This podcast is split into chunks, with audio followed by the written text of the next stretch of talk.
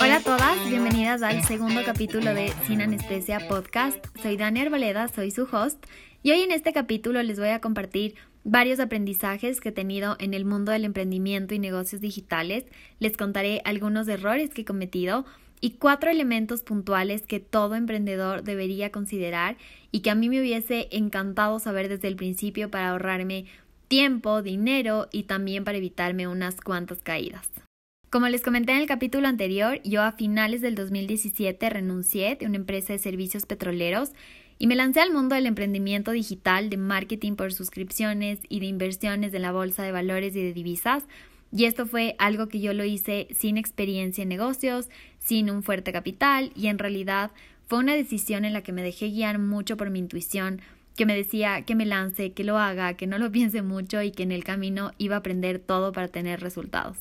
Y bueno, así lo hice y la verdad es que yo estoy convencida que la persistencia vence al talento y cuando uno se propone algo y es disciplinada e insiste e insiste e insiste constantemente, va a terminar lográndolo y sin duda yo siento que estos años he sacado una mejor versión de mí. Han sido años que han estado llenos de retos y de aprendizajes, pero también de crecimiento en distintas áreas a nivel personal, profesional, financiero y espiritual. Les voy a contar un poco desde mis inicios y yo me acuerdo que cuando empecé con el negocio digital yo sentía que estaba en una montaña rusa de emociones.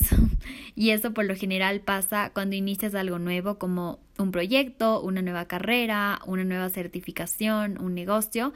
Y es impresionante, pero de verdad puedes sentirte súper ilusionada, contenta y motivada, pero a la vez o minutos más tarde sentir miedo, frustración, ansiedad. Y es increíble cómo pueden coexistir varias emociones a la vez o de un día al otro. Les confieso que al principio esto sí fue algo que a mí me costó manejar y seguramente a muchas nos pasa que cuando las cosas van bien es fácil estar agradecidas, positivas, felices o con energía, pero cuando las cosas no salen como una espera también es fácil deprimirse o renegar o llorar o bajonearse. Y si bien es inevitable y va a haber ocasiones en las que nos sintamos así, sí va a ser importante salir rápido de ese estado de bajón porque cuando uno está sintiéndose de esta manera, no es que se logre mucho, no es que avance mucho, no es muy productiva tampoco, y más bien se queda con la sensación de estar bloqueada, sin ideas, no se te ocurre ninguna solución y te sientes bastante confusa. Yo me acuerdo que desde siempre cuando algo no salía como yo me esperaba, yo sí era de las que se bajoneaba, me ponía súper mal genia, me estresaba, me daban ganas de tirar la toalla y dejar todo a medias, hasta que tuve la oportunidad de conversar con una persona que admiro muchísimo y que tiene unos resultados increíbles. Y él me dijo, Dani, si tú trabajas en controlar tus emociones, vas a controlar tus resultados. Así que trata de mantener siempre una actitud positiva. Y este fue el primer aprendizaje que me llevé y que me marcó un montón y por eso les comparto, yo siento que definitivamente esto le dio un giro a mi vida porque yo lo que menos era frente a un reto o alguna circunstancia era positiva. Y al principio sí se me hizo difícil y fue algo que no lo cambié de la noche a la mañana, de hecho lo trabajé mucho, pero desde esa conversación, cada vez que se me presenta algún reto, lo que hago es tomarme unos minutos, respirar profundamente tres veces y ponerme consciente que un reto siempre va a tener tres cosas. Una solución, una fecha de caducidad y una enseñanza para tu vida. Personalmente siento que el ponerme consciente de estas tres cosas me pone en un estado de calma, me da mayor tranquilidad, porque sé que ese mal momento es temporal y que se va a acabar. A la vez me permite ponerme un poco creativa y buscar soluciones y también el no perder la calma me ayuda a interpretar con mayor claridad cuál es esa enseñanza o esa lección o ese aprendizaje que está detrás de la situación que se me está presentando. Sé que a veces frente a un reto uno puede sentirse bloqueada o con iras o tensa y en ese estado sí es difícil interpretar cuál es la lección escondida, pero algo que a mí me funciona para llegar a identificar cuál es esa enseñanza detrás es preguntarme para qué. Me olvidé del por qué, me olvidé de el por qué me pasa a mí esto, el por qué solo a mí, y a ese por qué le reemplacé con el para qué. Y mi pregunta ahora es, ¿para qué me está pasando esto? Qué es lo que me quiere enseñar o qué mensaje está atrás de esta situación. Para mí el para qué es súper poderoso y posiblemente no vas a encontrar la respuesta en los primeros 10 segundos, pero sí es probable que si te tomas unos minutos para tranquilizarte, para respirar y para calmarte, y te haces esta pregunta del para qué, sí vas a encontrar muchas respuestas y sí es importante que logres identificar cuál es esa enseñanza detrás. Seguramente has escuchado la frase de que la vida es tan buena maestra que si no entiendes la lección te la repite hasta que aprendas y literal es súper cierto. Y para mí por esto ha sido clave no dejar pasar los malos momentos sin antes haber identificado a conciencia cuál es ese aprendizaje escondido. Porque no siempre va a ser evidente, no siempre lo vas a distinguir de manera súper fácil. Sin embargo, es importante que no dejemos pasar este tiempo y, este mal rato sin identificar cuál es ese mensaje detrás y también identificar qué pudiste haber hecho mejor tú para prevenir ese reto o para bajarle la intensidad a esa circunstancia. Y tenemos que estar conscientes que tú eres responsable de absolutamente todo lo que te pasa en la vida, de todo lo bueno que te pasa y de lo no tan bueno también. Así que todo reto o circunstancia sí tiene un grado de responsabilidad tuya y la idea de aceptar esto no es que te martirices por ello y todo el tiempo te hables o te regañes por haber hecho algo mal, sino que aprendas y logres identificar qué puedes mejorar para una próxima ocasión. Así que el tener una actitud positiva siempre, cuando las cosas vayan bien y cuando no vayan tan bien, va a ser el primer elemento esencial para que puedas emprender. El segundo aprendizaje que les quiero compartir y que para mí se convirtió en algo indispensable y no negociable en mi vida es tener un mentor. Y un mentor viene a ser alguien que sea tu referente o tu modelo a seguir, alguien que ya tiene lo que tú estás buscando, que ya dio los pasos o ya recorrió el camino que tú buscas recorrer. Y esto aplica no solo para negocios, sino para cualquier área de tu vida, puede ser para relaciones, para salud o para lo que tú quieras. Y realmente es increíble cómo el contar con un mentor puede facilitarte el camino y evitarte muchas caídas o muchos errores. Y hay una frase que a mí me encanta y dice que tú puedes aprender por errores o por mentores. Evidentemente lo más sabio sería aprender de mentores, porque ellos ya se equivocaron, ya se cayeron, ya se levantaron, ya tienen la trayectoria y van a poder guiarte de mejor manera para que tú pases de un punto A a un punto B sin cometer esos mismos errores. Les confieso que uno de los errores que yo cometí cuando empecé en los negocios es que yo no seleccioné un mentor. Y no necesariamente porque no quería, sino que de verdad no sabía de su importancia. Yo antes que trabajaba bajo dependencia, lo único que había tenido era jefes.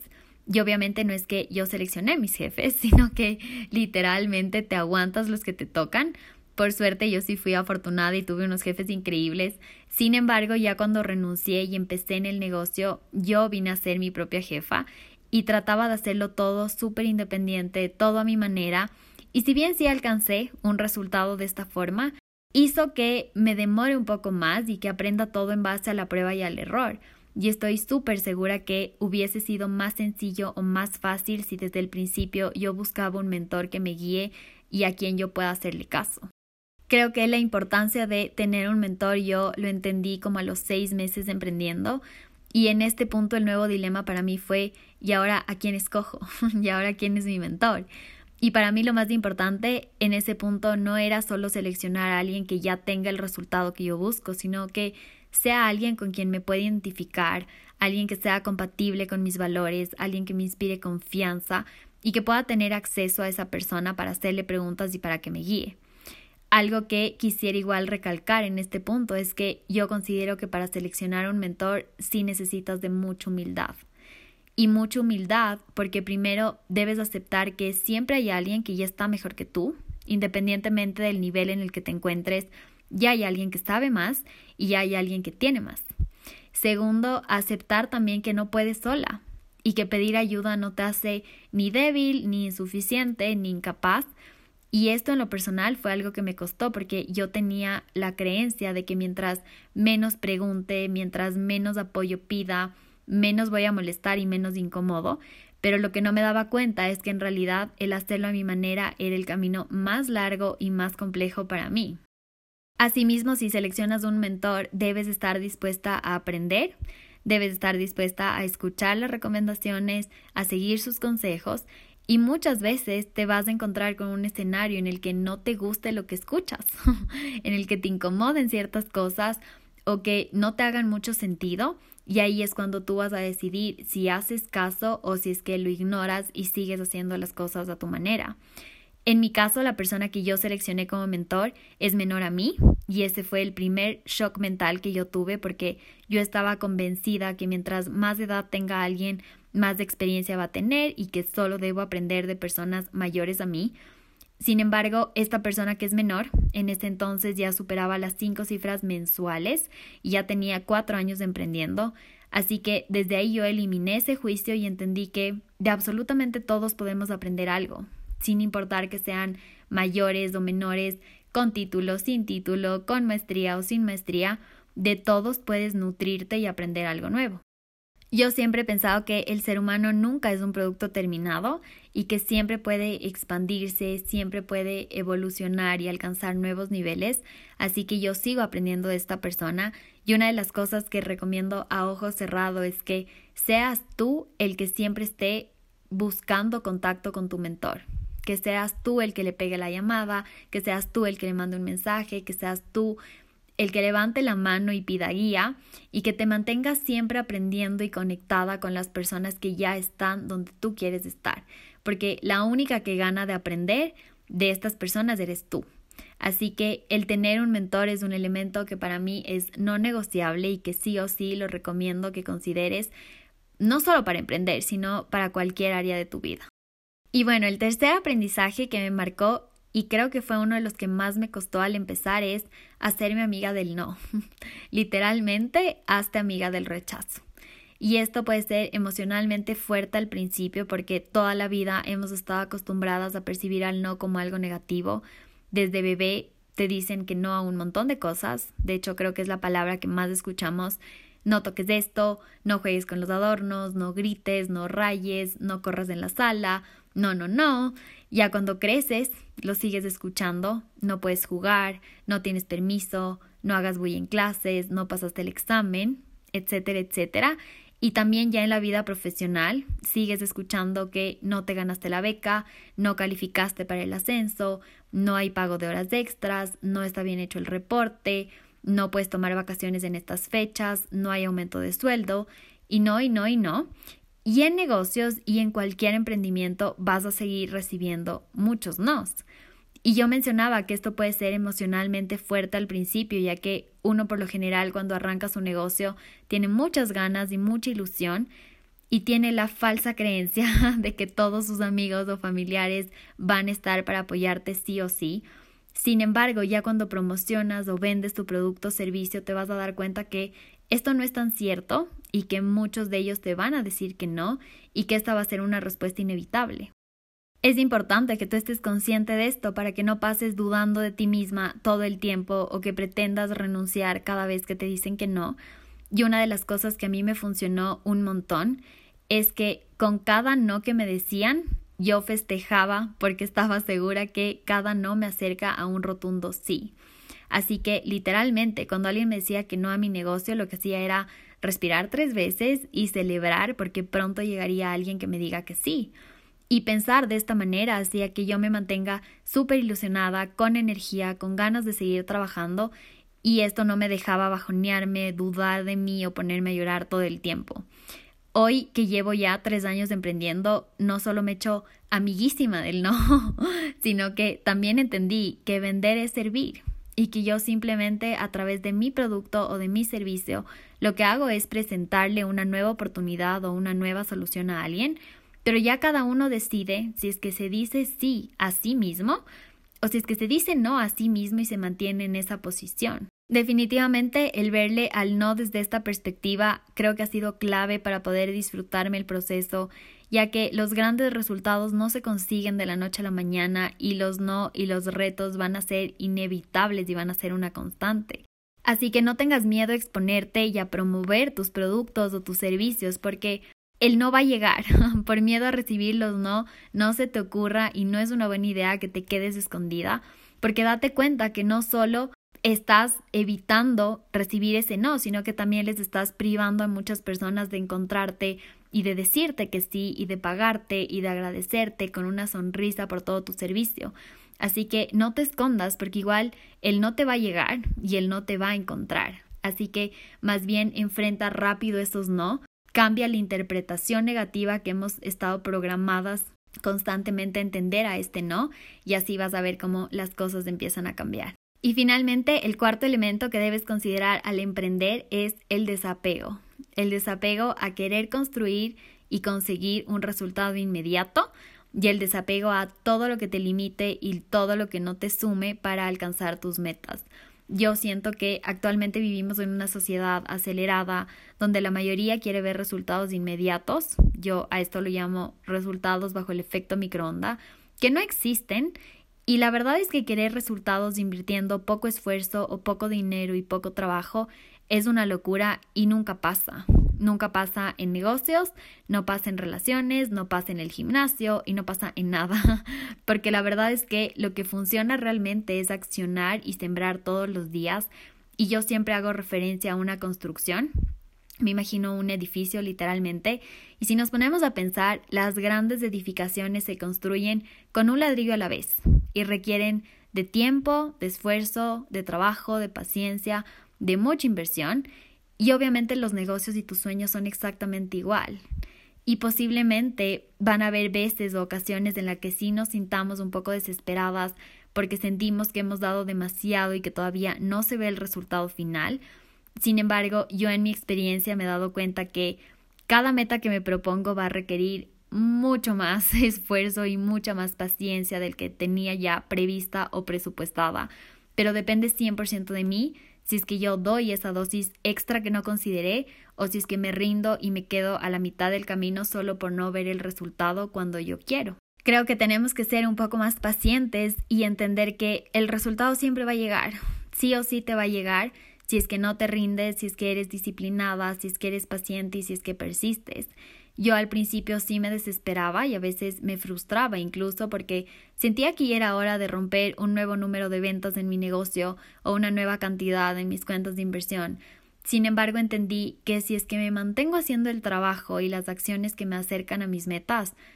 de verdad es imposible que el resultado no llegue. Físicamente es imposible que las cosas no se den, Así que posiblemente solo es cuestión de más tiempo o más acción para que ya empieces a cosechar esos frutos que tanto estás buscando. Y ya para ir terminando, quiero ser sincera y decirles que en este proceso no todo va a ser color de rosa, las cosas no siempre van a salir como uno quiere, van a haber retos, van a haber circunstancias, van a haber obstáculos, eh, van a haber críticas y vas a ser probada de un montón de maneras para que demuestres qué es lo que realmente quieres.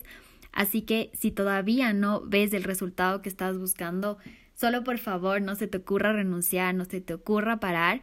y más bien sigue accionando. Sigue accionando, sigue moviéndote y no te enfoques en el hoy, sino que siempre piensa el cómo puedes estar mañana si es que sigues sembrando en la dirección hacia tu meta. Y bueno, esos son los cuatro elementos que yo considero que debes incluir sí o sí como kit básico para emprender, que son una actitud positiva siempre, un mentor para que te guíe y te enseñe el camino, mucho, mucho amor al no y hacerte amiga del rechazo y finalmente desapegarte a querer conseguir un resultado inmediato y a todo lo que no te sume para llegar a tu meta. Yo estoy totalmente convencida que emprender y poner tu negocio es un acto de mucha valentía y nadie te anticipa, pero debes estar dispuesta a enfrentar retos, a desarrollar nuevas habilidades, a dar pasos firmes aunque en el camino hayan obstáculos, a levantarte de toda caída o de todo tropiezo que llegues a tener, a mantenerte fiel a tu visión, aunque de entrada nadie lo entienda, y a seguir accionando aunque al principio los resultados no es que sean muy alentadores. Lo que tampoco te anticipan, y es una excelente noticia, es que al emprender vas a conocerte muchísimo más, vas a desarrollarte, vas a aprender un montón y vas a sacar una mejor versión de ti. Y yo la verdad es que nunca me imaginé que este camino me iba a formar tanto, me iba a pulir un montón como hasta hoy y estoy súper contenta, pero a la vez muy consciente que todavía queda mucho por recorrer y por seguir aprendiendo. Y bueno, con eso les quiero dejar el día de hoy. Espero que les haya servido mucho, que lo hayan disfrutado y sobre todo que lo pongan en práctica. Así que mil gracias a todas por estar aquí y nos vemos en el próximo capítulo de Sin Anestesia. Thank you.